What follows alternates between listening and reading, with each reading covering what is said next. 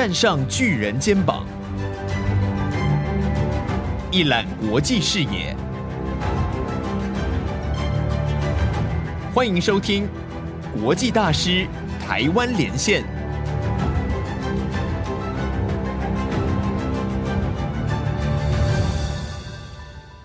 你好，欢迎收听《国际大师台湾连线》。大数据的影响力早已渗透你我的生活，从社群网站的演算法则，到交通科技的调节控制，以及全球疫情的防范措施，都让我们清楚认识到，数据就是力量。本期节目由远见团队岳阳专访全球大数据权威专家维克多·迈尔勋伯格。勋伯格教授是牛津大学网络资讯所的知名学者。出版过十一本脍炙人口的重量级作品，其中包含《大数据造局者》以及《资料炼金术》。荀伯格教授对于大数据时代趋势的独到见解，是每一位生活在科技之岛的台湾人都应该了解的重要知识。在本集节目中，荀伯格教授将与你分享。人类是如何善用数据的力量，让疫苗的研发时间从十年惊人的缩短到七十二小时？而人类又该如何透过大幅提升资讯可进性以及资讯素养，打造一个持续进步的文明社会？参与本次访谈的与会者包含远见天下文化事业群创办人高希军、发行人王立行、资深主编林世慧。资深记者傅婉琪、国际事务开发部兼版权中心总监潘兴以及其他远见同仁。以下节目内容为全英文对话，我们同时也提供你中文版的精华影片和会诊文稿，你可以在本集节目资讯栏中找到连结。接下来，请听全球大数据权威专家荀伯格教授的精彩分享。So uh, I remember that the first book I read is Big Data. It's been nine years. I can't believe it's long. and actually, yeah, after this book, I found a bright future about big data. But now we might feel that there's still a long way to go. What do you think? Uh, if you want to rewrite this book, maybe something more you want to add about it? Like, what was the biggest missed opportunity of big data? and how can freeing data enable us to deal with today's challenge? Well, when we when we wrote big data about a decade ago, our our key starting point was that if we know more about the world around us, if we have facts, evidence, if we have data and analyze the data, we can actually make better decisions. And because the decisions help us make have better lives and, and make the choices that we want to make, it's crucially important to rely on evidence and on data.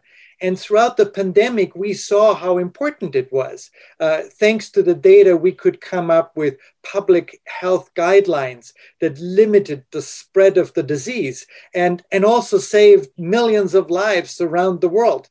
I mean, the fact that the vaccine was developed at such great speed uh, is just testament to what you can do with data. Having said this, looking back a decade, I think we missed an important piece of the puzzle. Ken and I were so enamored with the data and what data and information can tell us about reality. And then a couple of years into this, we realized that people with exactly the same data still come to different conclusions, still make different decisions. And so we said to ourselves, why? You know, if if we have the same data, how can we make different decisions? The answer is data is only one of two key elements. The other element is the mental model we have in our mind through which we analyze the data, we examine the data, and we interpret the data. And so, for good decisions, which is what we all want, we need both the data and the mental model. And in that sense, both books that I had the pleasure of writing, Big Data and Framers, are two sides of the same coin of making better decisions by trying to understand the world with fresh perspectives. Just like you say, and the, the social restrict under the pandemic, uh, have brought about a lot amount of data in various forms. And uh, uh, have you observed some exciting example where data were transferred into beneficial insights? Well, I think the pandemic has lots of lessons for us to offer. The fact that uh, within two weeks, thanks to a global effort that started in China but then spread to Australia and the rest of the world, we could actually uh, sequence the genetic information in the virus in 14 days. Complete sequence it was amazing. And once the sequencing was done, that information was posted on the internet for every researcher in the world to take a look at. And from that moment on, when um, researchers at the National Institute of Health in the United States started looking at it, to the development of the key element of the first Moderna vaccine, it took 72 hours. You know, vaccines took 10 years beforehand. Now we have 72 hours. That's the kind of speed and acceleration that we can get when we share knowledge and when we learn from each other and with each other. Uh, and, and, and, that is uh, uh, just amazing. Uh, it's now considered that billions of people have been vaccinated around the world, and uh, supposedly tens of millions of lives have been saved. That would have been unthinkable and impossible without the collection of data, the sharing of data, uh, and the, uh, the ability to make sense of that data. And I think we'll see more of that. Uh, I'll give you one example from Europe. Germany is, is famously protective about personal information. They have very strong data privacy and data protection laws in place, perhaps the, the world's strongest. But during the pandemic, uh, the Infectious Disease Institute, the Robert Koch Institute, offered an app uh, for smartphones. Uh, and with this app, people could donate their own personal data to a joint effort to sort of understand the spread of the disease. A million Germans did it within a couple of days. People are ready to share the, the joining and using of data if, in fact, that means that as a society and as a species, we can progress and evolve. That gives me hope, even though at one time or another in the pandemic, I was also desperate uh, because people did not pay attention to the data and said that this is all a hoax and so forth. But overall, I remain optimistic, bullish, because the pandemic showed the power of understanding the world. I think that's a great I mean, in Germany. Here in Taiwan, we have a Taiwan social distance app. This app can notify potential contacts of a confirmed case uh, immediately after the case has been confirmed to have COVID-19. But uh, it faces criticism from time to time that it is not able to protect people's privacy. So I'd like to ask you about the privacy issues. How can we value the privacy issue and data use innovation as a user, just like average person, because I don't have you know much about the technical knowledge. Uh, do we have to keep some healthy criticism about this kind of apps, application, or software? Privacy is really important. And we need to look at all the technological artifacts that we are using, the technological tools, so that they have built in as much privacy as necessary to protect our liberties and our freedom. Uh, it's really important. Having said this, I think we all agree that privacy is for naught if I'm dead. And so when I am facing as a species a global pandemic that kills millions of people, then it is only, I think, prudent for us to prioritize survival and health of people around the world over some temporary impediments to personal privacy. However, of course, when the pandemic is over, we need to then restore the protections of uh, data privacy that we had before the pandemic. So it's it's it's really something that we need to be carefully balancing, but we need to be also careful to not be so focused on data privacy that we forget the bigger picture. Uh, a famous venture capitalist in the United States once said, You know, it's really hard to see the bigger picture if you're part of the frame. Sometimes we need to just take a few steps back and look at the bigger picture uh, to, to be able to make good judgments. Yeah, I, I believe so. Now we would like to switch to the question about the interaction between the human and information or the machine. I, I don't know if you're aware that there's a very popular AI service called Midjourney at the moment. In this way, the economists even put one image that actually is created by this AI service. Uh, it's a good example to see the art created from human and AI together. But uh, also, we're still afraid that AI might, you know, might be cutting job in the future. So, how do you interpret your own ideal human-machine interaction in the future society? What would be the better new models or new innovation that you expect? You know, when we look back at hundreds of years of human progress, what we see is that 200 years ago, uh, we humans thought that we are very strong.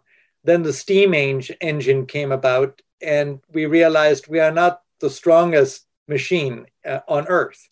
Uh, and then later on, uh, the computer showed us that it can calculate faster than we can. And today, uh, the computer can analyze data faster than we can.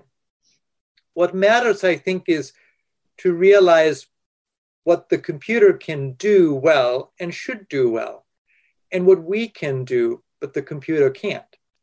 The computer takes a lot of data, analyzes it, and then projects it into the future. That works if the past is like the future, if yesterday and tomorrow are very similar. And oftentimes that is the case. However, in recent years, we have seen change environmental degradation, social injustice, the rewiring of our economy and businesses thanks to digital transformation and so forth. And with all these changes that are happening, tomorrow isn't like yesterday. And so computers, artificial intelligence isn't very good because it projects past knowledge onto the future. But what we now need is to go beyond what we already know. We need to come up with better solutions. And that is where humans come in because humans have a cognitive superpower only we possess and the machine doesn't. We can dream, we can imagine, but not the kind of crazy dream that doesn't get us anywhere. We can dream with constraints carefully purposed towards a particular goal. And then we can make it happen. If we want to develop a spaceship to travel to the moon, we can do it. We showed that.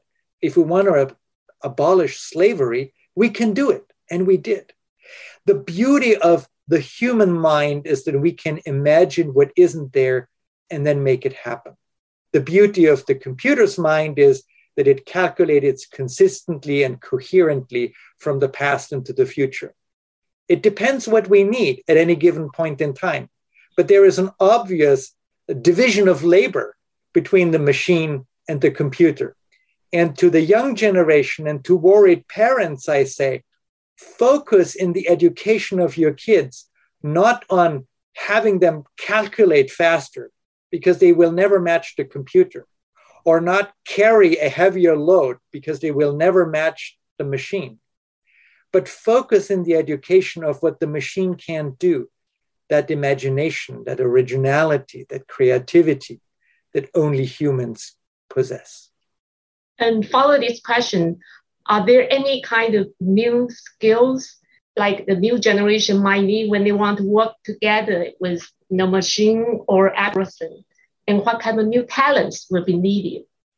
There's two elements that we need in the future to, to thrive.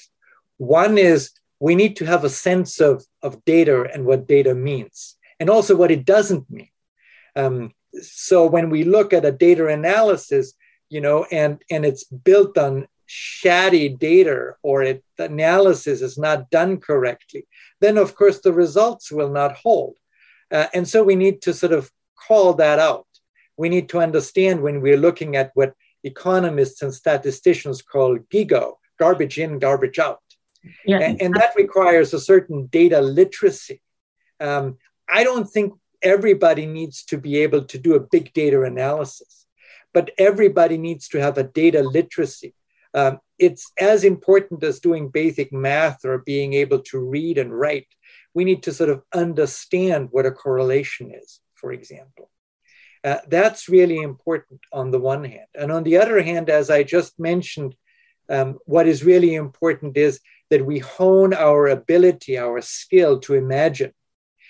Cognitive experts have shown that children do it naturally.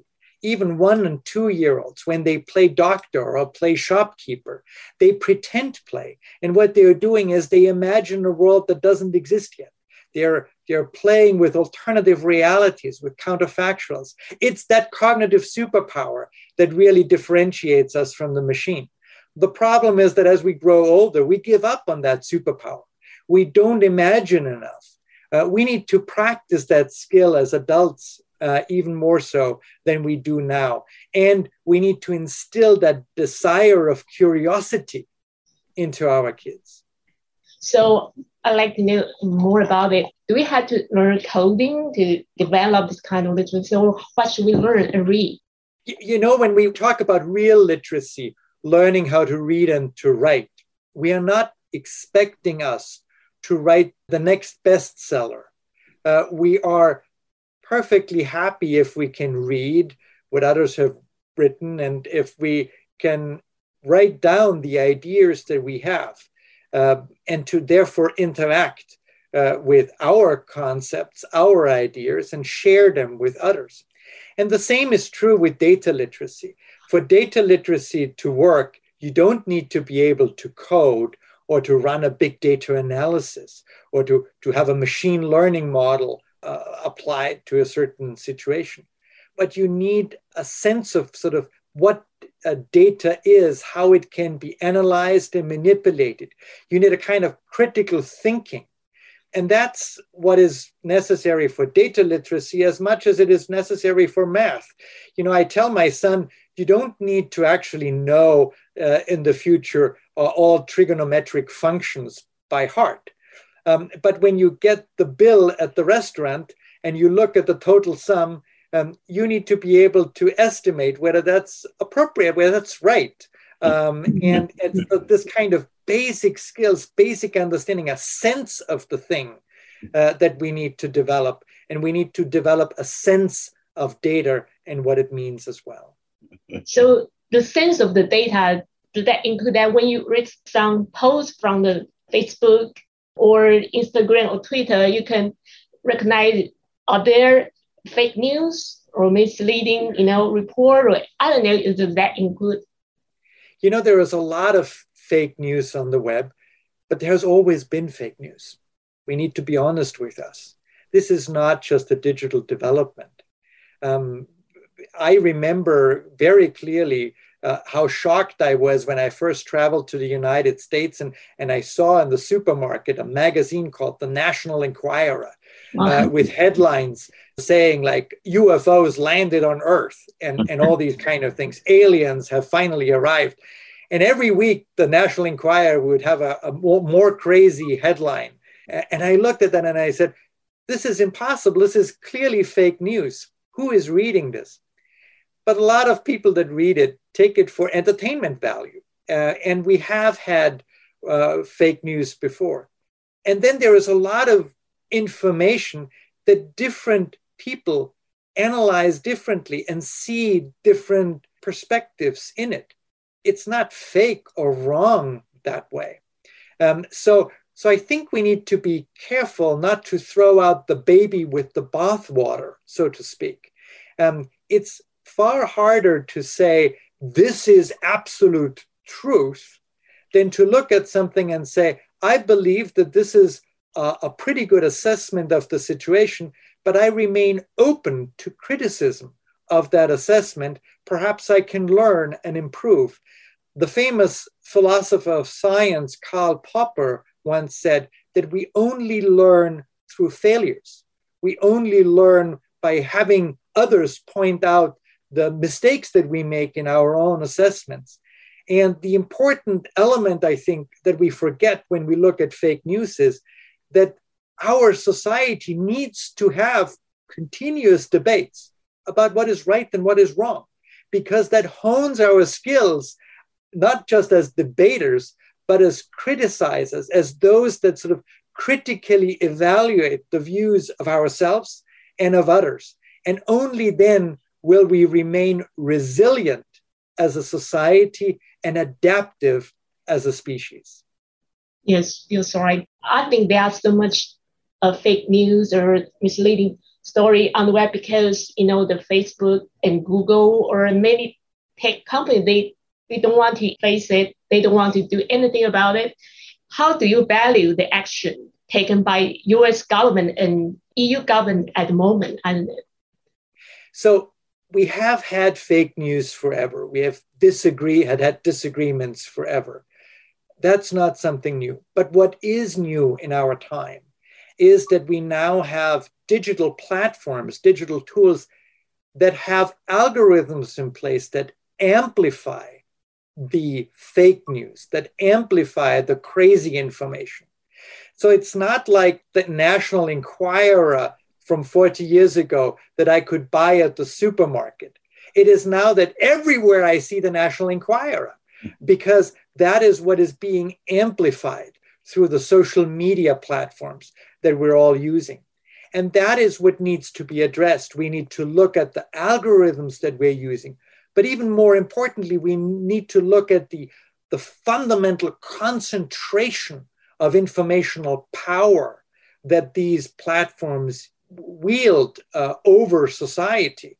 Uh, as, as, as any economist will tell you, when there is a concentration in the market, it reduces not just the choices in the market, but it reduces the ability of the market to coordinate efficiently supply and demand and to coordinate human preferences.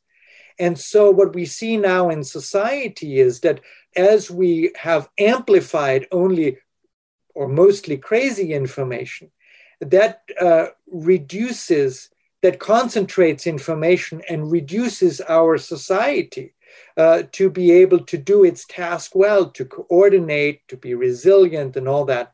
So we really need to look at those social media platforms and how to rein in, how to reduce the informational power that they have concentrated among them. The um, United States is considering breaking Facebook up, and, and the European Union is, is also uh, trying to come up with antitrust measures. But all these measures are not going to help if we are not getting to the root of the problem. And the root of the problem is that information tends to concentrate. Um, if we don't have mechanisms that, that distribute and make the, the access to information uh, more broadly available. Uh, and so, if we are now, as the United States is considering, breaking up Facebook 20 years later, Facebook will be back or some other company with the same informational power. We saw it with AT&T in the United States in the 1980s. It was broken up. It's now larger than ever before. If we are not focusing on the underlying dynamic uh, of very highly concentrated access to data and knowledge, we will not succeed. So do you think those government take enough action, much action, you know, on writing more law or putting more regulation? Do they do enough? So the United States and, and the European Union are trying to combine the informational power of those social media platforms, but the mechanisms that they're using are the wrong mechanisms. Uh, it's like uh, trying to extinguish fire by singing a song. It's not going to work. Uh, what you need is to have water and pour water over it to get to the root of the problem, uh, to deprive the oxygen of the fire. And so the way to do that uh, with respect to social media platforms and many other powerful information concentrators is to actually open up access to data, access to knowledge. We as humanity have only achieved so much because we have shared knowledge and shared information. That's the idea of the Enlightenment. That's the idea of, of, of the scientific endeavor, of books that we read. We want to learn to improve, but we can only do that if the data, if the knowledge, if the information is accessible. That's what we have to achieve. Yeah, I believe. Just like your book, your new book called Access Roadstep. Access the power. I think that my questions for now. So maybe I to Sheree. Thanks, Viktor. Um, so I'm asking on behalf of the editors of your book. Can you tell us what uh, you know the most important message that you'd like to convey in this book to your readers? That to paraphrase others that have come before me, knowledge is power. uh, and uh, therefore, if we want to make power widely distributed, we need also to widely distribute the knowledge that makes that power. Okay. Um, many people would refer to data as the new oil, but in your book, you say that isn't a suitable analogy. Can you tell us why and how data should actually be perceived? You know, there's a lot of companies around the world that think that data is the new oil. And so what they're doing is they're collecting the data and they're putting in the basement to hope that the price goes up and sooner or later they're going to sell it. Uh-huh. Now, uh, they'll be in for a surprise because data's price doesn't go up over time. It goes down because data becomes outdated. In fact, the value of data can only be gained by using it, by employing it for some purpose. That's what data, what information is all about. Data isn't a resource like a physical resource, it's an informational resource. It's a reflection of reality from which we can learn. And data has certain qualities that physical resources don't have. Like we can share data with others and still have the data ourselves. Uh, and, and that means that, that sharing isn't taking anything away from anybody. Uh, it's growing the pie rather than just distributing the slices of the pie. And that's the beauty of information. So if we are applying mechanisms of the physical world, like ownership, like constraining access and putting it into the basement to information, we are making a fundamental mistake. So, in your book, you also say something that contradicts with what a lot of people think.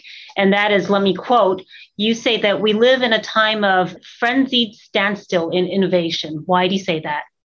You know, um, thanks to social media, perhaps, we're so exposed to all these press releases of the tech companies, and a new iPhone is coming out, and a new uh, Apple Watch is coming out, and a new uh, Google Play is coming out. Oh my God, everybody seems to sort of constantly updating their various tools to the latest version. And, and we have the sense that there is so much happening. But in reality, there isn't that much happening you know, I, I got my first iPhone about 15 years ago. it could make calls, it could access the internet, it could make emails. Um, I could take photos. Uh, yeah, the photo quality was crappy and now it's good. The screen was smaller, now it's bigger. But is that all that innovation is about? Just compare that to my grandmother who grew up um, in her early childhood in a town that had no electricity, no running water, no sewage system in place, no telephone, no radio, no television. We're not just starting to talk about computers here, uh, and no antibiotics. People died of, of daily infections. And within her lifetime, and she just passed away, you know, 25 years ago. Within her lifetime, everything changed. She was in for fundamental changes in society at all levels at the technology level, at the science level, at the social level. When she grew up, you know, women couldn't hold a bank account. And, and when she died, uh, we had uh, throughout the world the first female prime ministers. Uh, a lot changed in her lifetime, and so little has changed in our lifetime mm-hmm. over the last 20 years or so. The internet has been around for 50 years. It's not an invention of the last five or 10 years. Mm-hmm. And so when we look also at metrics of business dynamism, patents, and so forth, we see that pace of innovation is slowing down rather than picking up, including, interestingly enough, at those very large big tech firms. Mm-hmm. So the answer to this is to open access to data, uh, which will you think will rekindle the fire of innovation. Yeah, we, we have we humans we have great ideas all the time. Uh, uh, we are we are quite original and ingenious, and we need to instill that uh, capacity into our children. But even with the best ideas that they will come up, uh, they cannot take those ideas and bring them into an innovative new product if they don't have access to the data to train the models and the systems and so forth that are uh, now built into more and more products. Um, and therefore, if we don't have wide access to data, what is being stifled is not just the economy, but our basic ability to innovate, to mm-hmm. evolve, to progress, and to grow, not just individually and as companies, but as a society at large.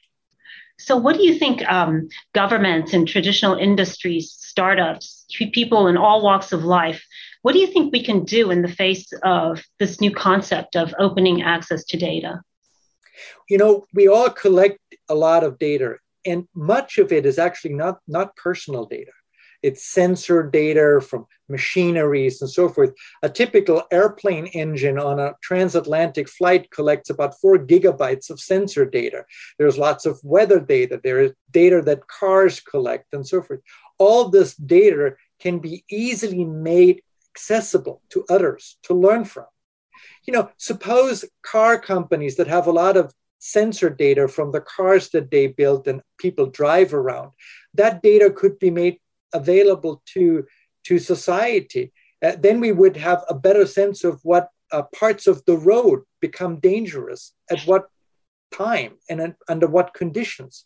And we could perhaps reduce the speed there or, or, or do something uh, in order to make uh, roads uh, safer and less dangerous. Um, we, we, by reusing data that we have for different purposes, we gain novel insights and we can create new products.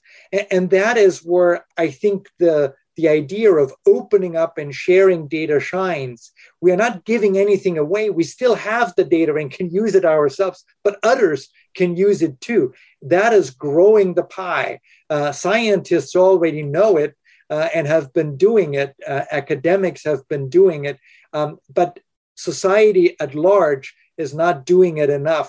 We are still sort of hoarding data rather than sharing data. And every organization, every company can think of, uh, look back and, and look at the data and say, do I know everything that can be done with the data that I have? Mm-hmm. And if the answer is no, then finding others that can do novel things with the data that I have will will increase the pie, uh, will make everybody better off, and that's what we should do. And governments should open up the data treasures that they have uh, and make that available. Uh, large organizations should do that. Smaller companies should pool data with other smaller companies so that they have a data pool that reaches critical mass and they can really do something with it. There is so much that can be done with the tools that we already have in place in order to grow the pie. Let's just do it. We have another question from this is from our editor in chief. He's here today as well we talked about data literacy, mm-hmm. right? Um, do you think that uh, primary or secondary schools should make that or should like create a curriculum to make that part of a course or basic or mandatory course? And if so, at what age should children start? Let me answer this with a personal story. Uh, as many of you know, I have a 12 year old by now, and that 12 year old um, is curious about the world. And so I said to myself, what is the best thing that I can do in order to help him still his curiosity? Um, and the traditional schools, he is in a traditional school here in Austria, uh, are trying hard, but they're still teaching a very traditional curriculum. He was uh, this year exposed to uh, triangles uh, and how to construct triangles. And the teacher decided to uh, focus on triangles, not focus on statistics, even though the math curriculum would have given that option. But he said statistics isn't that important. That's a mistake. Mm-hmm. I did not have to deal with constructions of triangles very much in my life, but I discover and I am exposed to statistics uh, every single day. And to sort of look at a statistic and say, that's a bad statistic, um, is, is really important. Uh, you know, I, I have a friend who said, um, if you are driving in a subway in London, uh, and if everybody would just go in the subway between seven and eight o'clock in the evening, and nobody would be in the subway the rest of the day, then on average, the subway system could say our trains are empty, with the exception of just one peak. Mm-hmm. And yet everybody would say, no, not in my experience, they are very full. now, when we look at the data and we when we have data literacy, we understand what's going on. That all the data is sort of packed up in a very small uh, slice of the spectrum. But if you don't have that data literacy, you're missing out on something really important because it's like you don't have the glasses that you need to make sense of the world. And so, what I did with my son is I signed him up for an, an online school that we meets uh, once a week. Uh, and that is exposing kids in a sort of gamified way to mental models to ways of how to understand and make sense of the world, including things like game theory or statistics or, or uh, evolution theory and homeostasis and these kind of things. And what is amazing is I can now have conversations with my son about these complicated concepts. He's not using the technical words, but he doesn't have to. What is really important is he needs to understand the underlying mechanism. And so the, the message here is it's not never too early. We can start early on in primary and secondary education. We just don't have to confuse them with complicated words and taxonomies and, and labels. Uh, we should focus on, on the mechanisms that are at the core so that they actually develop the glasses to see the world. Thank you so much, Viktor. Last but not least, we have one more question for you. You know, we're celebrating our 40th, and we've always said we believe in reading. I know you are a book lover yourself. So, how has reading impacted your life? Reading is everything for me. I'm tearing up now. I can't help it because reading is everything for me. It opened the gate to the world to me whenever I was sitting in my little room when I grew up and I wanted to discover the world, I can, the only thing that I needed to do is to open a book and to read. It's that window into the world. Without it, I would be that stupid kid still in rural Austria. I owe everything to reading. Thank you so much. We have a very young colleague here, Summer. She has a question for you as well. Uh, because uh, regarding opening data, as you may know, uh, our government is doing a not so bad job on opening data, but some of them might be uh, a little bit outdated and some of them might be partial. So I wonder what are some ways we can help to improve the quality of this open data. Then my second question is on opening data, no matter from big tech company or government. I wonder what progress can we hope to see in China? Let me answer uh, them uh, one by one. The first thing is we need to understand that only current data is really valuable. Uh, old data loses its value very quickly, very dramatically. Then it's only interesting for historians or for those that do deeper research. Uh, but knowing, you know, the the travel and mobility needs of people in the 1990s doesn't help us today to plan um, subways and city bus uh, networks. We need current data, um, and we need to make that current data available. What's important there is that we um, make use of some of the more recent tools uh, in order to take data out of legacy systems, old systems, and then make them available easily. Um, and there are now tools available to do that. At the same time, we need to upgrade government legacy systems, IT systems that are often so old that they hold the data in complicated formats that are very uh, difficult to share. Um, so we need to do quite a bit uh, on, on the back end, if you want. uh, in the dreary salt mines of data quality and, uh, and, and, and, data formatting. Um, and, and that requires investment. Um, but it's an investment into the future, invest, government investment, societal investment, but that's an investment into the future. We also need to tell companies uh, that uh, they should think uh, about sharing data and making data accessible and build that idea into their infrastructure development, their technical strategies very early on, rather than piggybacking it on later, because then it becomes always sort of a, a second thought that isn't deeply integrated uh, into the system yet. Now, with respect to open data in China, as you know, my book Big Data has been a great success also in the mainland China. And I don't know exactly why, but somebody told me that it has to do with a section of the society in China that really wanted to improve decision making.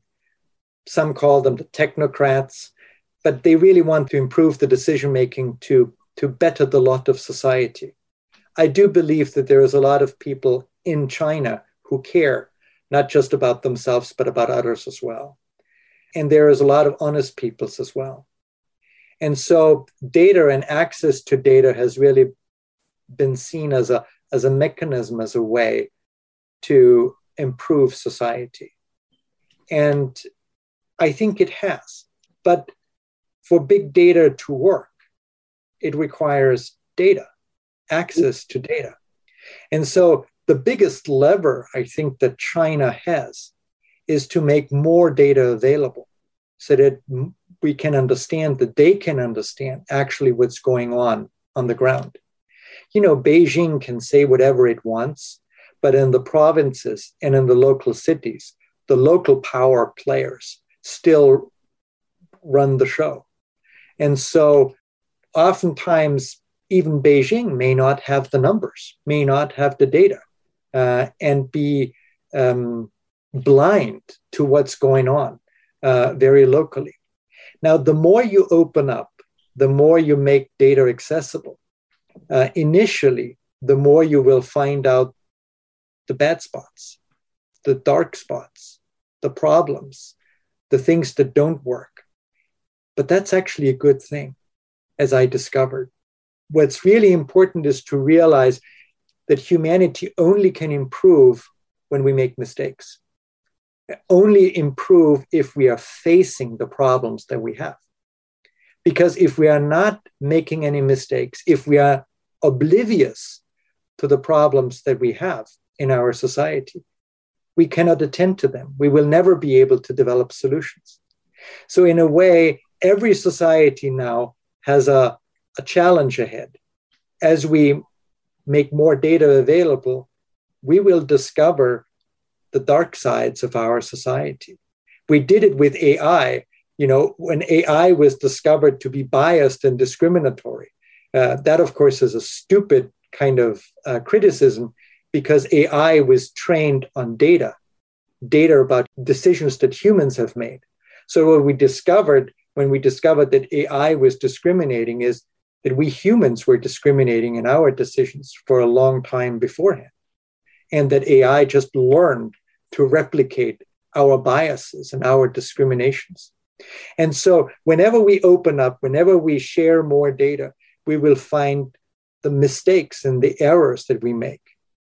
But as we do, we improve. Let me end up by comparing two sectors aviation and medicine. In aviation, when pilots make mistakes, uh, they're given immunity if they're speaking frankly and openly to investigators. Because the idea is to learn from the mistakes so that other in the future, other airplanes and other pilots would not make those mistakes and that air travel uh, safety would improve. Compare that to the medical field, where doctors are incentivized strongly to not be open about the mistakes that they make, even if they make them. Uh, Uh, but paper over and be quiet about what happened. When we compare the improvement in safety in aviation compared to medicine, it is night and day. Aviation has improved by leaps and bounds by three orders of magnitude over a century. Medicine has barely moved an inch in terms of better decision making, in terms of avoiding a mistaken diagnosis and treatments. And the reason for it is that we were unable to expose and unwilling to expose the errors and learn from it. Every society at the end of the day will face that challenge, whether to expose its errors and mistakes, its dark sides, in order to improve and come out shining and better than ever before, or whether to keep the dark for longer and be unable to evolve, to progress, and to improve. If you have time, I might add one comment, Viktor. This is Charles Kao speaking, all right? I'd like to ask you about a current event question that has something to do with the war between Ukraine and Russia. They are much closer to your country than to Taiwan, right? Now, you as a European professor and knows the United States too well, and of course the other two countries as well too. What's your assessment of the military conflict between two sides? What would be the end of it from your point of view? very good question. You're not letting me off the hook that easily, I guess. Uh, so I have three answers to that, uh, or th- uh, three observations to make. Uh, first is you're absolutely right. Austria is a tiny country in the middle of Europe, but Vienna is closer to the Ukraine than Vienna is to the west of Austria. Um, so uh, the Ukraine is really close, uh, and uh, there there is refugees all over. Um, this is close to home, uh, no question about it. Uh, my second observation is that from a data viewpoint, um, we see um, a war being fought at different levels. The Russians are fighting the old war, the traditional war, um, with traditional uh, structures, organizations, battle groups, and so forth, um, with traditional ammunition and all that. Um, and the Ukrainians are fighting a modern 21st century war. Um, using all kinds of new equipment, whether it's the Starlink internet access that Elon Musk provided, or the drones that Ukrainian drone makers have repurposed to uh, to uh, spy out uh, positions uh, of the um, Russian military um, and then to uh, uh, target them. Um, they are particularly targeting the Ukrainians, not all positions of the Russians, but where the generals sit, uh, because of the centralized command and control of the Russian army. If you take the general out, the entire battle group uh, has lost its head uh, and is is sort of running around like the headless chicken. Um, so they're they're very very very uh, smart in how they're doing it. It's a little bit David and Goliath, but it's actually not David and Goliath. It's 20 versus 21st century warfare uh, that we're seeing here. Information versus uh, sort of traditional industrial warfare. And the Russians are getting ever more frustrated because the old fashioned mechanisms don't work. So they begin to resort to ever more extreme measures. Now, my third observation is about the end state of that. I don't know what the end state is going to be, uh, and nobody knows. Um, but here is an interesting thought. Let's just be crazy for a moment. Let's suppose President Putin is sick, is ill, as some have suggested. And let's suppose, maybe terminally ill. Um, and let's suppose the Americans know that and some other uh, intelligence uh, agencies know that. Then it is very likely that after he passes away in the not so distant future, uh, we will have a post Putin Russia, but there is no obvious successor. There's no groomed successor in sight. That means that, in fact, Russia as an entity may implode. There may be infighting going on and all that if that is a potentiality, even of a small risk, you might want to prepare for that early on by depleting as much ammunition and military equipment as you can. And if you are an American, that's what you want to do. So that they, you know, the, the more tanks uh, that are being taken out of commission in the Ukraine right now, the fewer tanks can be harnessed by a crazy successor and be driven westward into Europe. They might be fighting a proxy war over time. That is, they are fighting a war now to avoid a war in the future or conflict in the future. Uh, and it might be that um, the West is playing the long game here. Um, there may be a future without a, a strong Russia. Um, if that's happening, somebody is taking that vacuum. And you know who I think is taking that vacuum.